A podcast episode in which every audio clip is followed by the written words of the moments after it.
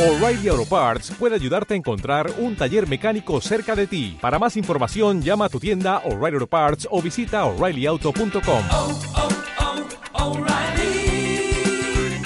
oh, Parts. Hola, soy Cecilia Bona y voy a leerte un cuento. Si te gusta, seguime en las redes sociales, donde promuevo el placer por la lectura. Búscame en Instagram, Facebook, Twitter y YouTube como Por qué leer OK. Este podcast se hace con muchísimo esfuerzo y pasión. Si quieres ayudarme a financiarlo, podés hacerlo ingresando a patreon.com barra por OK y transformarte en un patrocinador de los audiolibros por qué leer. Me ayudaría mucho a seguir subiendo cada vez más contenido. La jornada de un periodista norteamericano en el 2890. Los expertos no se deciden por quién es el autor de la obra. Para muchos es el hijo de Julio Verne, Michel Verne, el que inventó el argumento y el que lo publicó por primera vez en 1889. Sin embargo, algunos dicen que al año siguiente Julio Verne lo tradujo al francés y lo modificó. Sin embargo, se lo atribuye a Julio Verne porque apareció en su colección de cuentos Ayer y Mañana de 1910. Los hombres de este siglo XXIX viven en medio de un espectáculo de magia continua, sin que parezcan darse cuenta de ello. Hastiados de las maravillas, permanecen indiferentes ante lo que el progreso les aporta cada día. Siendo más justos, apreciarían como se merecen los refinamientos de nuestra civilización. Si la compararan con el pasado, se darían cuenta del camino recorrido, cuánto más admirables les parecerían las modernas ciudades, con calles de 100 metros de ancho, con casas de 300 metros de altura, a una temperatura siempre igual, con el cielo surcado por miles de aerocoches y aeroómnibus. Al lado de estas ciudades, cuya población alcanza a veces los 10 millones de habitantes, ¿qué eran aquellos pueblos, aquellas aldeas de hace mil años, esas París, esas Londres, esas Berlín, esas Nueva York, villorios mal aireados y enlodados, donde circulaban unas cajas traqueteantes tiradas por caballos. Sí, caballos, es de no creer. Si recordaran el funcionamiento defectuoso de los paquebotes y de los ferrocarriles, su lentitud y sus frecuentes colisiones, ¿qué precio no pagarían los viajeros por los aerotrenes y sobre todo por los tubos neumáticos tendidos a través de los océanos y por los cuales se los transporta a una velocidad de 1500 kilómetros por hora? Por último, ¿no se disfrutaría más del teléfono y del telefoto, recordando los antiguos aparatos de Morse y de Hughes tan ineficientes para la transmisión rápida de despachos? Qué extraño. Estas sorprendentes transformaciones se fundamentan en principios perfectamente conocidos que nuestros antepasados quizás habían descuidado demasiado. En efecto, el calor, el vapor, la electricidad son tan antiguos como el hombre. A fines del siglo XIX, ¿no afirmaban ya los científicos que la única diferencia entre las fuerzas físicas y químicas reside en un modo de vibración propio de cada una de ellas, de las partículas etéricas? Puesto que se había dado ese enorme paso de reconocer la similitud de todas estas fuerzas, es realmente inconcebible que se haya necesitado tanto tiempo para llegar a determinar cada uno de los modos de vibración que las diferencian. Es extraordinario, sobre todo, que el método para reproducirlas directamente una de la otra se haya descubierto muy recientemente. Sin embargo, así sucedieron las cosas, y fue solamente en 2790, hace 100 años, que el célebre Oswald Nier lo consiguió. Este gran hombre fue un verdadero benefactor de la humanidad. Su genial invención fue la madre de todas las otras. Así surgió una pléyade de innovadores que condujo a nuestro extraordinario James Jackson. Es a este último a quien debemos los nuevos acumuladores que condensan, unos la fuerza contenida en los rayos solares, otros la electricidad almacenada en el seno de nuestro globo, aquellos por fin la energía que proviene de una fuente cualquiera, vientos, cascadas, ríos, arroyos, etc. También de él procede el transformador, que extrayendo la energía de los acumuladores bajo la forma de calor, de luz, de electricidad, de potencia mecánica, la devuelve al espacio, después de haber obtenido el trabajo deseado. Sí, es el día en que estos dos instrumentos fueron ideados cuando verdaderamente se origina el progreso. Sus aplicaciones son incalculables. Al atenuar los rigores del invierno por la restitución del exceso de los calores estivales, han ayudado eficazmente a la agricultura. Al suministrar la fuerza motriz de los aparatos de navegación aérea, han permitido que el comercio se desarrollara magníficamente. A ello se debe la producción incesante de electricidad sin pilas ni máquinas, de luz sin combustión ni incandescencia y, por último, de una inagotable fuente de trabajo que ha centuplicado la producción industrial. Pues bien, vamos a encontrar al conjunto de estas maravillas en una mansión incomparable, la mansión del Earth Herald, recientemente inaugurada en la avenida 16823 de Centrópolis, la actual capital de los Estados Unidos de las dos Américas. Si el fundador del New York Herald, Gordon Bennett, volviera a la vida hoy, ¿qué diría al ver este palacio de mármol y oro que pertenece a su ilustre nieto, Francis Bennett? Veinticinco generaciones se sucedieron y el New York Herald se mantuvo en la distinguida familia de los Bennett. Hace 200 años, cuando el gobierno de la Unión se trasladó de Washington a Centrópolis, el periódico lo siguió, a menos que el gobierno haya seguido al periódico y tomó el nombre de Earth Herald. Que no se piense que haya declinado bajo la administración de Francis Bennett, no. Su nuevo director, por el contrario, iba a infundirle una energía y vitalidad sin paralelos al inaugurar el periodismo telefónico. Conocemos este sistema, llevado a la práctica por la increíble difusión del teléfono. Todas las mañanas, en lugar de ser impreso como en los tiempos antiguos, el Earth Herald es hablado, es en una rápida conversación con un reportero, un político o un científico que los abonados se informan de lo que puede interesarles. En cuanto a los clientes no suscriptos, se sabe que por unos centavos toman conocimiento del ejemplar del día en las innumerables cabinas fonográficas. Esta innovación de Francis Bennett revitalizó el antiguo periódico.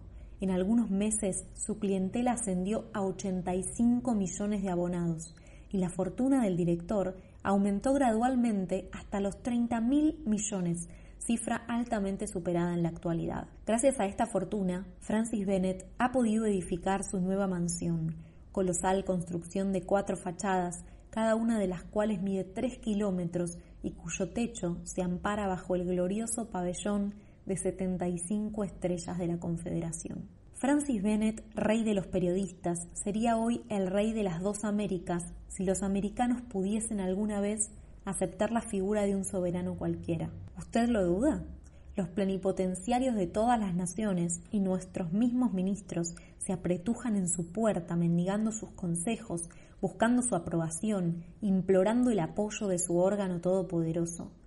Calcúlese la cantidad de sabios que animaba, de artistas que mantenía, de inventores que subvencionaba. Realiza fatigosa la suya, trabajo sin descanso, y ciertamente un hombre de otro tiempo no hubiera podido resistir tal labor cotidiana. Felizmente los hombres de hoy son de constitución más robusta, gracias al progreso de la higiene y de la gimnasia, que ha hecho elevar de 37 a 58 años el promedio de la vida humana, gracias también a la presencia de los alimentos científicos mientras esperamos el futuro descubrimiento del aire nutritivo que permitirá nutrirse solo con respirar. Y ahora si les interesa conocer todo lo que constituye la jornada de un editor del Earth Herald, tómense la molestia de seguirlo en sus múltiples ocupaciones, hoy mismo, este 25 de julio del presente año de 2890. Francis Bennett se había despertado aquella mañana de muy mal humor. Hacía ocho días que su esposa estaba en Francia. Se encontraba pues un poco solo. ¿Es de creer? Estaban casados desde hacía diez años y era la primera vez que la señora Edith Bennett, la profesional beauty, se ausentaba tanto tiempo. Habitualmente dos o tres días bastaban en sus frecuentes viajes a Europa y más particularmente a París, donde iba a comprarse sombreros.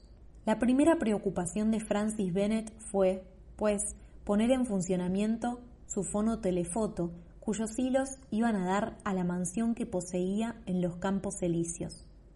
El teléfono complementado por el telefoto, una conquista más de nuestra época, si desde hace tantos años se transmite la palabra mediante corrientes eléctricas, es de ayer solamente que se puede transmitir también la imagen. Valioso descubrimiento, a cuyo inventor Francis Bennett no fue el último en agradecer aquella mañana, cuando percibió a su mujer reproducida en un espejo telefótico a pesar de la enorme distancia que los separaba. Dulce visión, un poco cansada del baile o del teatro de la víspera, la señora Bennet está aún en cama. Aunque allá sea casi el mediodía, todavía duerme, su cabeza seductora oculta bajo los encajes de la almohada. Pero de pronto se agita, sus labios tiemblan. ¿Acaso está soñando? Sí, sueña. Un nombre escapa de su boca. Francis, querido Francis. Su nombre pronunciado con esa dulce voz ha dado al humor de Francis Bennett un aspecto más feliz, y no queriendo despertar a la bella durmiente, salta con rapidez de su lecho y penetra en su vestidor mecánico. Dos minutos después, sin que hubiese recurrido a la ayuda de ningún sirviente, la máquina lo depositaba, lavado, peinado, calzado, vestido y abotonado de arriba abajo en el umbral de sus oficinas. La ronda cotidiana iba a comenzar. Fue en la sala de folletinistas donde Francis Bennett penetró primero. Muy vasta, esta sala coronada por una gran cúpula translúcida. En un rincón, diversos aparatos telefónicos por los cuales los cien literatos del Earth Herald narraban cien capítulos de cien novelas a un público enardecido. Divisando a uno de los folletinistas que tomaba cinco minutos de descanso, le dijo Francis Bennett Muy bueno, mi querido amigo, muy bueno su último capítulo. La escena donde la joven campesina aborda con su enamorado unos problemas de filosofía trascendente es producto de una finísima observación. Jamás se han pintado mejor las costumbres campestres. Continúe así, mi querido Archibald. Ánimo. Diez mil nuevos abonados. Desde ayer. Gracias a usted. Señor John Last, prosiguió, volviéndose hacia otro de sus colaboradores, estoy menos satisfecho con usted. Su novela no parece verídica. Corre usted muy rápido hacia la meta, pero bueno. ¿Y los métodos documentales? Es necesario disecar. No es con una pluma que se escribe en nuestra época, es con un bisturí. Cada acción en la vida real es el resultado de pensamientos fugitivos y sucesivos que hay que enumerar con esmero para crear un ser vivo. ¿Y qué más fácil que servirse del hipnotismo eléctrico, que desdobla al hombre y libera su personalidad? Observe cómo vive usted, mi querido John Last, Imite a su compañero, a quien he felicitado hace un momento. Hágase hipnotizar. ¿Cómo? ¿Usted ya lo hace? me dice. No lo suficiente, entonces, no lo suficiente. Habiendo dado esta breve lección, Francis Bennett continúa la inspección y penetra en la sala de reportajes. Sus 1.500 reporteros, situados entonces ante sendos teléfonos, les comunicaban a los abonados las noticias del mundo entero recibidas durante la noche. La organización de este incomparable servicio se ha descrito a menudo. Además de su teléfono, cada reportero tiene ante sí una serie de conmutadores que permiten establecer la comunicación con tal o cual línea telefótica. Así los abonados no solo reciben la narración, sino también las imágenes de los acontecimientos, obtenidas mediante la fotografía intensiva. Francis Bennett interpela a uno de los diez reporteros astronómicos destinados a este servicio, que aumentará con los nuevos descubrimientos ocurridos en el mundo estelar. Y bien Cash, ¿qué ha recibido? Fototelegramas de Mercurio, de Venus y de Marte, señor. ¿Es interesante este último? Sí, una revolución en el imperio central, en provecho de los demócratas liberales contra los republicanos conservadores. Como aquí, entonces. ¿Y de Júpiter? Aún nada. No logramos entender las señales de los jovianos. Quizás. Esto le concierne a usted y lo hago responsable, señor Cash, respondió Francis Bennett, que muy disgustado se dirigió a la sala de redacción científica. Inclinados sobre sus calculadoras, treinta sabios se absorbían en ecuaciones de nonagésimo quinto grado. Algunos trabajaban incluso con fórmulas del infinito algebraico y del espacio de 24 dimensiones como un escolar juega con las cuatro reglas de la aritmética. Francis Bennett cayó entre ellos como una bomba. Y bien, señores, ¿qué me dicen? ¿Aún ninguna respuesta de Júpiter? ¿Será siempre lo mismo? Veamos, Corley, hace veinte años que usted estudia este planeta, me parece. ¿Qué quiere usted, señor? respondió el sabio interpelado. Nuestra óptica aún deja mucho que desear, e incluso con nuestros telescopios de tres kilómetros. Ya lo oyó, Pir, interrumpió Francis Bennett, dirigiéndose al colega de Corley. La óptica deja mucho que desear. Es su especialidad, mi querido amigo. Ponga más lentes, qué diablos. Ponga más lentes. Luego regresó con Corley. Pero a falta de Júpiter, ¿al menos obtenemos resultados con respecto a la Luna? Tampoco, señor Bennett. Ah, esta vez no acusará la óptica. La Luna está 600 veces más cerca que Marte, con el cual, no obstante, nuestro servicio de correspondencia está establecido con regularidad. No son los telescopios los que faltan. No, los que faltan son los habitantes, respondió Corley con una fina sonrisa de sabio. ¿Se atreve a afirmar que la luna está deshabitada? Por lo menos, señor Bennett, en la cara que nos muestra. ¿Quién sabe si del otro lado... Bueno, Corley, hay un medio muy sencillo para cerciorarse de ello. ¿Cuál es? Dar vuelta a la luna. Y aquel día los sabios de la fábrica Bennett comenzaron a proyectar los medios mecánicos que debían llevar a la rotación de nuestro satélite. Por lo demás, Francis Bennett tenía motivos para estar satisfecho. Uno de los astrónomos del Earth Herald acababa de determinar los elementos del nuevo planeta Gandini. Es a 1.600.348.284 kilómetros y medio que este planeta describe su órbita alrededor del Sol, y para realizarla necesita 272 años, 194 días, 12 horas, 43 minutos, 9 segundos y 8 décimas. Francis Bennett estaba encantado con esa precisión. Bien, exclamó, apresúrese a informar al servicio de reportajes. Usted sabe con qué pasión sigue el público estas cuestiones astronómicas. Quiero que la noticia aparezca en el número de hoy. Antes de abandonar la sala de reporteros, Francis Bennett se acercó al grupo especial de entrevistadores y dirigiéndose al que estaba encargado de los personajes célebres preguntó ¿Ha entrevistado al presidente Wilcox? Sí, señor Bennett, y publico en la columna de informaciones que sin duda alguna sufre de una dilatación del estómago y que debe someterse a lavados tubulares de los más concienzudos. Perfecto. ¿Y este asunto del asesino Chapman? ¿Ha entrevistado a los jurados que deben presidir la audiencia? Sí, y están todos tan de acuerdo en la culpabilidad que el caso ni siquiera será expuesto ante ellos. El acusado será ejecutado antes de haber sido condenado. ¿Ejecutado eléctricamente? Eléctricamente, señor Bennett, y sin dolor, se supone, pues aún no se ha dilucidado este detalle.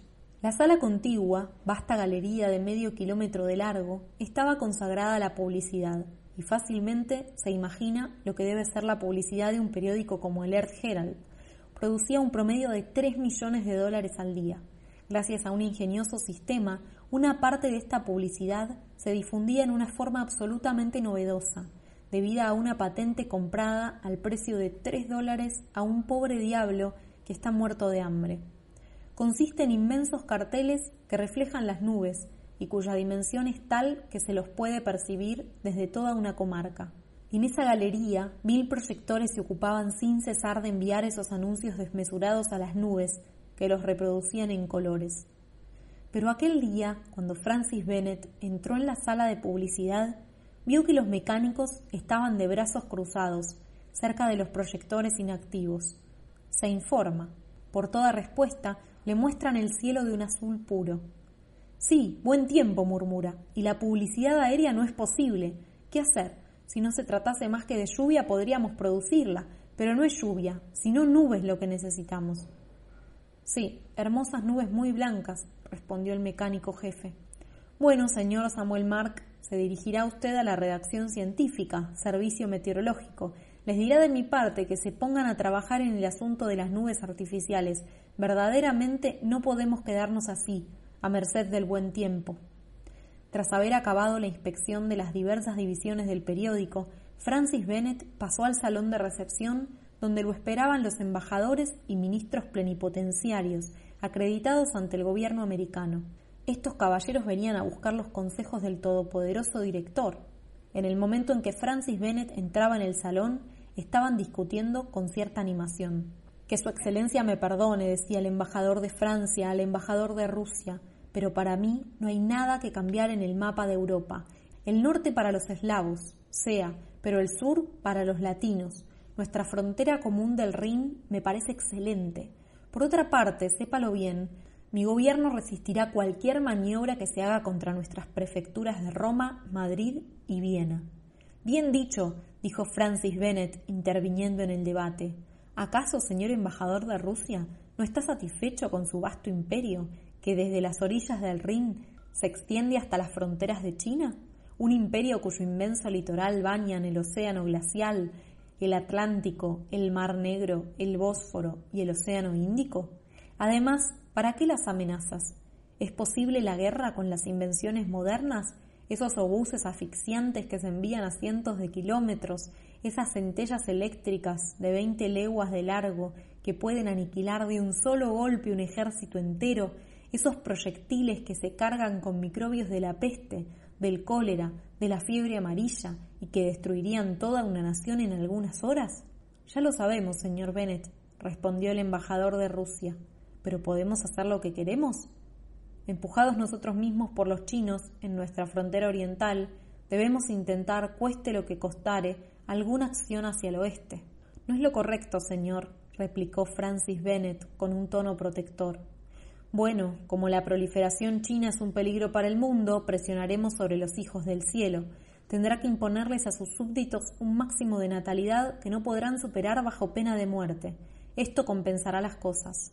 Señor cónsul, dijo el director del Herald, dirigiéndose al representante de Inglaterra, ¿qué puedo hacer por usted? Mucho, señor Bennet, respondió este personaje, inclinándose con humildad. Basta que su periódico consienta iniciar una campaña en nuestro favor. ¿Y con qué propósito? Simplemente para protestar contra la anexión de Gran Bretaña por los Estados Unidos. Simplemente, exclamó Francis Bennett, encogiéndose de hombros, una anexión de 150 años de antigüedad. Pero los señores ingleses no se resignarán jamás a que por un justo vuelco del destino su país se haya convertido en colonia americana.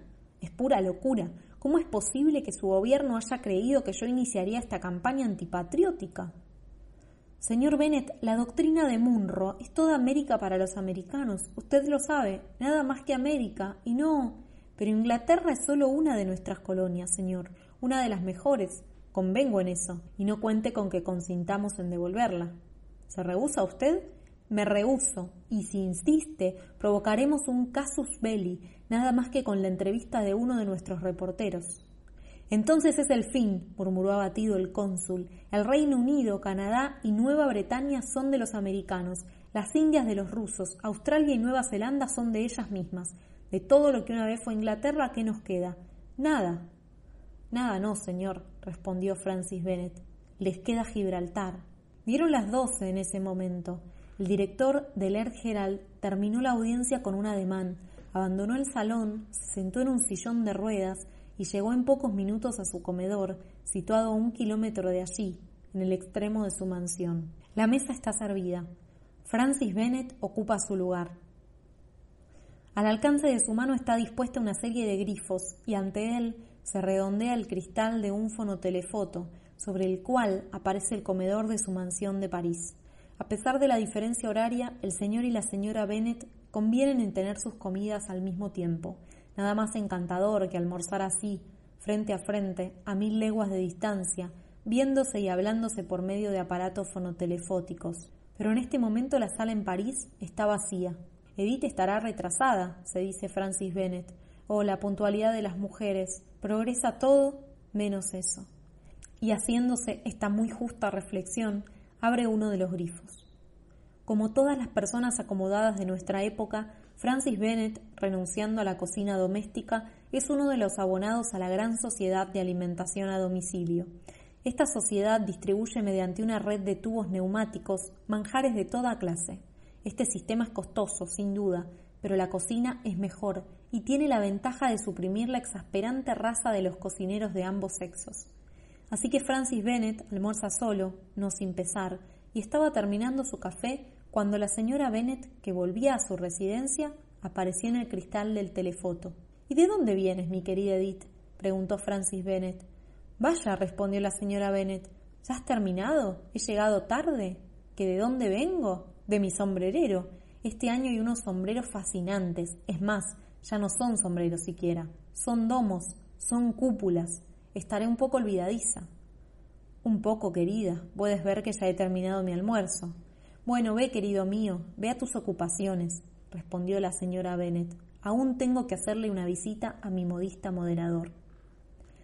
Este modista era nada menos que el célebre Wormspire, aquel que tan acertadamente proclamó el principio la mujer no es más que una cuestión de formas. Francis Bennet besó la mejilla de la señora Bennet sobre el cristal del telefoto y se dirigió a la ventana, donde esperaba su aerocoche. ¿Dónde va, señor? preguntó el aerocochero. Veamos, tengo tiempo, respondió Francis Bennet. Condúzcame a mis fábricas de acumuladores del Niágara. El aerocoche, admirable máquina, basada en el principio de lo más pesado que el aire, se lanzó a través del espacio con una velocidad de 600 kilómetros por hora. Bajo sus pies desfilaban las ciudades y sus aceras móviles que transportaban a los peatones a lo largo de las calles, los campos recubiertos de una inmensa telaraña, la red de hilos eléctricos. En media hora Francis Bennett había llegado a su fábrica del Niágara, en la cual, después de haber utilizado la fuerza de las cataratas para producir energía, la vende o la alquila a los consumidores. Luego de finalizar su visita, volvió por Filadelfia, Boston y Nueva York a Centrópolis, donde su aerocoche lo dejó a las cinco de la tarde. Había una muchedumbre en la sala de espera del Air Herald. Acechaban el regreso de Francis Bennett para la audiencia diaria que conseguía a los solicitantes. Eran inventores que mendigaban fondos, empresarios que proponían negocios, todos dignos de ser atendidos. Tras escuchar las diferentes propuestas, había que elegir, rechazar las malas, examinar las dudosas, aceptar las buenas. Francis Bennett despachó rápidamente a los que no aportaban más que ideas inútiles o impracticables. No pretendía uno de ellos hacer revivir la pintura, un arte tan pasado de moda que el Angelus de Millet se acababa de vender en quince francos y esto gracias al progreso de la fotografía en color, inventada a fines del siglo XIX por el japonés Arusiswa Ryochi Nikrome Sanjuacambos Baski Ku, nombre que se ha vuelto popular con tanta facilidad, no había encontrado otro el vacilo primigenio que debía ser al hombre inmortal tras ser introducido en el organismo humano bajo la forma de un caldo bacteriano.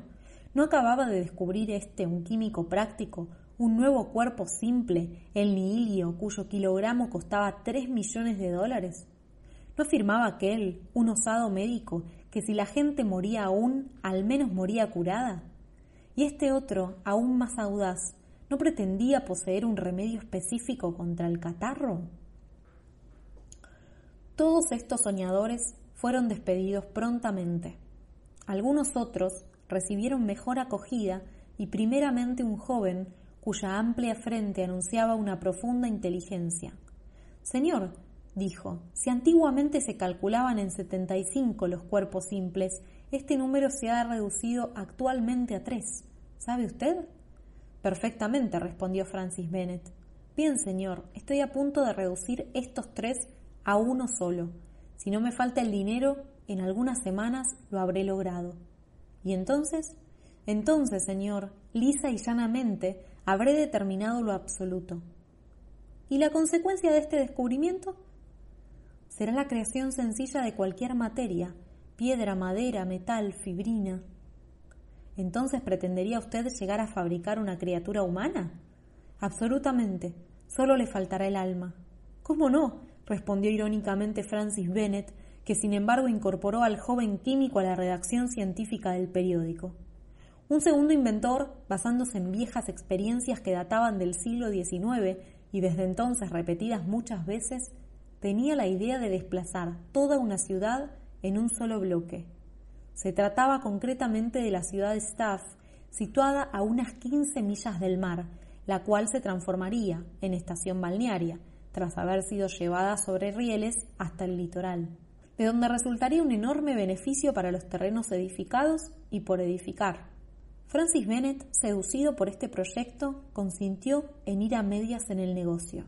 Sabe, señor, le dijo un tercer postulante, que gracias a nuestros acumuladores y transformadores solares y terrestres hemos logrado unificar las estaciones, transformamos calor, una parte de la energía de que disponemos, y enviamos este calor a las regiones polares, donde fundirá los cielos. Déjeme sus planos, respondió Francis Bennett, y vuelva en una semana. Por fin un cuarto sabio llevaba la noticia de que una de las cuestiones que apasionaban al mundo entero iba a ser resuelta esa misma noche. Se sabe que un siglo atrás una temeraria experiencia había atraído la atención pública sobre el doctor Nathaniel Fiveburn, partidario convencido de la hibernación humana, es decir, de la posibilidad de suspender las funciones vitales y posteriormente hacerlas renacer luego de cierto tiempo se había decidido experimentar sobre sí mismo la excelencia del método. Después de haber indicado mediante testamento hológrafo las maniobras adecuadas para volverlo paulatinamente a la vida dentro de 100 años, fue sometido a un frío de 172 grados, reducido entonces al estado de momia. El doctor Fiveburn fue encerrado en una cripta por el periodo convenido. Ahora bien, era precisamente ese día 25 de julio de 2890, cuando el plazo expiraba. Vinieron a exponerle a Francis Bennett que la resurrección esperada con tanta impaciencia se celebrase en una de las salas del Herald. De este modo el público podría estar al tanto de la situación segundo a segundo. La propuesta fue aceptada y como la operación no debía realizarse hasta las nueve de la noche, Francis Bennett se tendió en una reposera en la sala de audición. Luego girando una perilla, se puso en comunicación con el Central Concert. Después de una jornada tan ocupada, qué delicia encontró en las obras de los mejores músicos de la época, basadas en una sucesión de sabias fórmulas armónico-algébricas. La oscuridad envolvía la sala, y Francis Bennett, entregado a un sueño semiextático, ni siquiera se daba cuenta. Pero de pronto se abrió una puerta. ¿Quién es? dijo girando un conmutador colocado bajo su mano. Inmediatamente por una sacudida eléctrica producida en el éter, el aire se volvió luminoso. Ah, ¿es usted doctor? dijo Francis Bennett. Soy yo, respondió el doctor Sam, quien venía a hacer su visita diaria del abono anual. ¿Cómo se encuentra? Bien. Tanto mejor. Veamos su lengua. Y la observó bajo el microscopio. Bien. ¿Y su pulso? Lo tomó con un sismógrafo muy parecido a los que registran las vibraciones del suelo. Excelente. ¿Y el apetito? Este, sí, el estómago. No anda muy bien. El estómago ha envejecido, pero la cirugía ha progresado mucho. Será necesario hacerle colocar uno nuevo. Usted sabe, tenemos estómagos de repuesto, con garantía de dos años. Ya veremos, respondió Francis Bennett. Mientras esperamos, doctor, acompáñeme a cenar. Durante la comida, la comunicación fonotelefótica fue establecida con París. Esta vez Edith Bennett estaba sentada a la mesa y la cena entremezclada con los chistes del doctor Sam fue fascinante. Luego, apenas terminaron, ¿Cuándo calculas regresar a Centrópolis, mi querida Edith? preguntó Francis Bennett. Voy a partir al instante. ¿Por el tubo o el aerotren? Por el tubo. Entonces estarás aquí a las once y cincuenta y nueve de la noche, hora de París, no, no, hora de Centrópolis. Hasta pronto entonces. Y sobre todo, no pierdas el tubo. Estos tubos submarinos por los cuales se venía de Europa en 295 minutos eran preferibles a los aerotrenes que solo iban a mil kilómetros por hora. El doctor se retiró después de haber prometido regresar para asistir a la resurrección de su colega Nathaniel Feinberg, y Francis Bennett, queriendo determinar las cuentas del día, entró a su despacho enorme operación cuando se trata de una empresa cuyos gastos diarios alcanzan los 1.500 dólares. Afortunadamente el progreso de la mecánica moderna facilita notablemente este tipo de trabajo. Con ayuda del piano calculador eléctrico, Francis Bennett acabó su tarea en 25 minutos. Ya era hora. Apenas hubo golpeado la última tecla en el aparato totalizador, su presencia fue reclamada en la sala de experimentación. De inmediato se dirigió a ella y fue recibido por un numeroso cortejo de sabios, quienes se hallaban junto al doctor Sam. Allí está el cuerpo de Nathaniel Feinborn, en su ataúd, que se haya colocado sobre caballetes en medio de la sala. Se activa el telefoto y el mundo entero va a poder seguir las diversas fases de la operación. Se abre el féretro. Se saca a Nathaniel Feinborn. Todavía parece una momia, amarillo, duro, seco. Suena como la madera. Se le somete al calor, a la electricidad, Ningún resultado. Lo hipnotizan, lo sugestionan. Nada puede vencer este estado ultracataléptico. ¿Y bien, doctor Sam? pregunta Francis Bennett. El doctor Sam se inclina sobre el cuerpo, lo examina con la mayor atención, le introduce por medio de una inyección hipodérmica algunas gotas del famoso elixir Brown Sequard, que aún está de moda. La momia está más momificada que nunca. Bien, responde el doctor Sam, creo que la hibernación se ha prolongado en demasía. ¿Y entonces? Entonces Nathaniel Fireburn está muerto. ¿Muerto? Tan muerto como se puede estar. ¿Puede decir desde cuándo? ¿Desde cuándo? respondió el doctor Sam. Desde el momento en que ha tenido la nefasta idea de hacerse congelar por amor a la ciencia. Vamos, dijo Francis Bennett, he aquí un método que necesita ser perfeccionado. Perfeccionado es la palabra, respondió el doctor Sam, mientras la Comisión Científica de Hibernación se llevaba su fúnebre paquete. Francis Bennett, seguido por el doctor Sam, volvió a su habitación y como parecía muy fatigado después de una jornada tan atareada, el médico le aconsejó tomar un baño antes de acostarse. Tiene razón, doctor, así me repondré. Completamente, señor Bennett. Y si lo desea, voy a ordenar al salir. No es necesario, doctor. Hay siempre un baño preparado en la mansión y ni siquiera tengo que molestarme en ir a tomarlo fuera de mi habitación. Mire, con solo tocar este botón la bañera va a ponerse en movimiento y la verá presentarse ella sola con el agua a la temperatura de 37 grados. Francis Bennett acababa de presionar el botón. Un ruido sordo brotaba, crecía, se intensificaba. Luego se abrió una de las puertas y apareció la bañera, deslizándose eléctricamente sobre sus rieles. ¡Cielos! Mientras el doctor Sam se cubre la cara, unos gritos de pudor y espanto se escapan de la bañera. Habiendo llegado hacía media hora a la mansión por el tubo transoceánico, la señora Bennett estaba dentro. Al día siguiente, 26 de julio de 2890, el director del Earth Herald volvía a comenzar su ronda de 20 kilómetros a través de sus oficinas y a la noche, cuando operó su totalizador, estimó los beneficios de aquella jornada en 250 mil dólares, 50 mil más que la víspera. Qué buena ocupación, la del periodista, a fines del siglo XXIX. Gracias por escuchar el cuento hasta el final. Espero que te haya gustado. Si es así, no olvides seguirme en las redes sociales. Búscame en Instagram, Facebook, Twitter y YouTube como por qué leer OK. ¿No te encantaría tener 100 dólares extra en tu bolsillo? Haz que un experto bilingüe de TurboTax declare tus impuestos para el 31 de marzo y obtén 100 dólares de vuelta al instante. Porque no importa cuáles hayan sido tus logros del año pasado, TurboTax hace que cuenten. Obtén 100 dólares de vuelta y tus impuestos con 100% de precisión. Solo con Intuit TurboTax. Debes declarar para el 31 de marzo. Crédito solo aplicable al costo de la presentación federal con TurboTax Full Service. Oferta sujeta a cambios o cancelación en cualquier momento.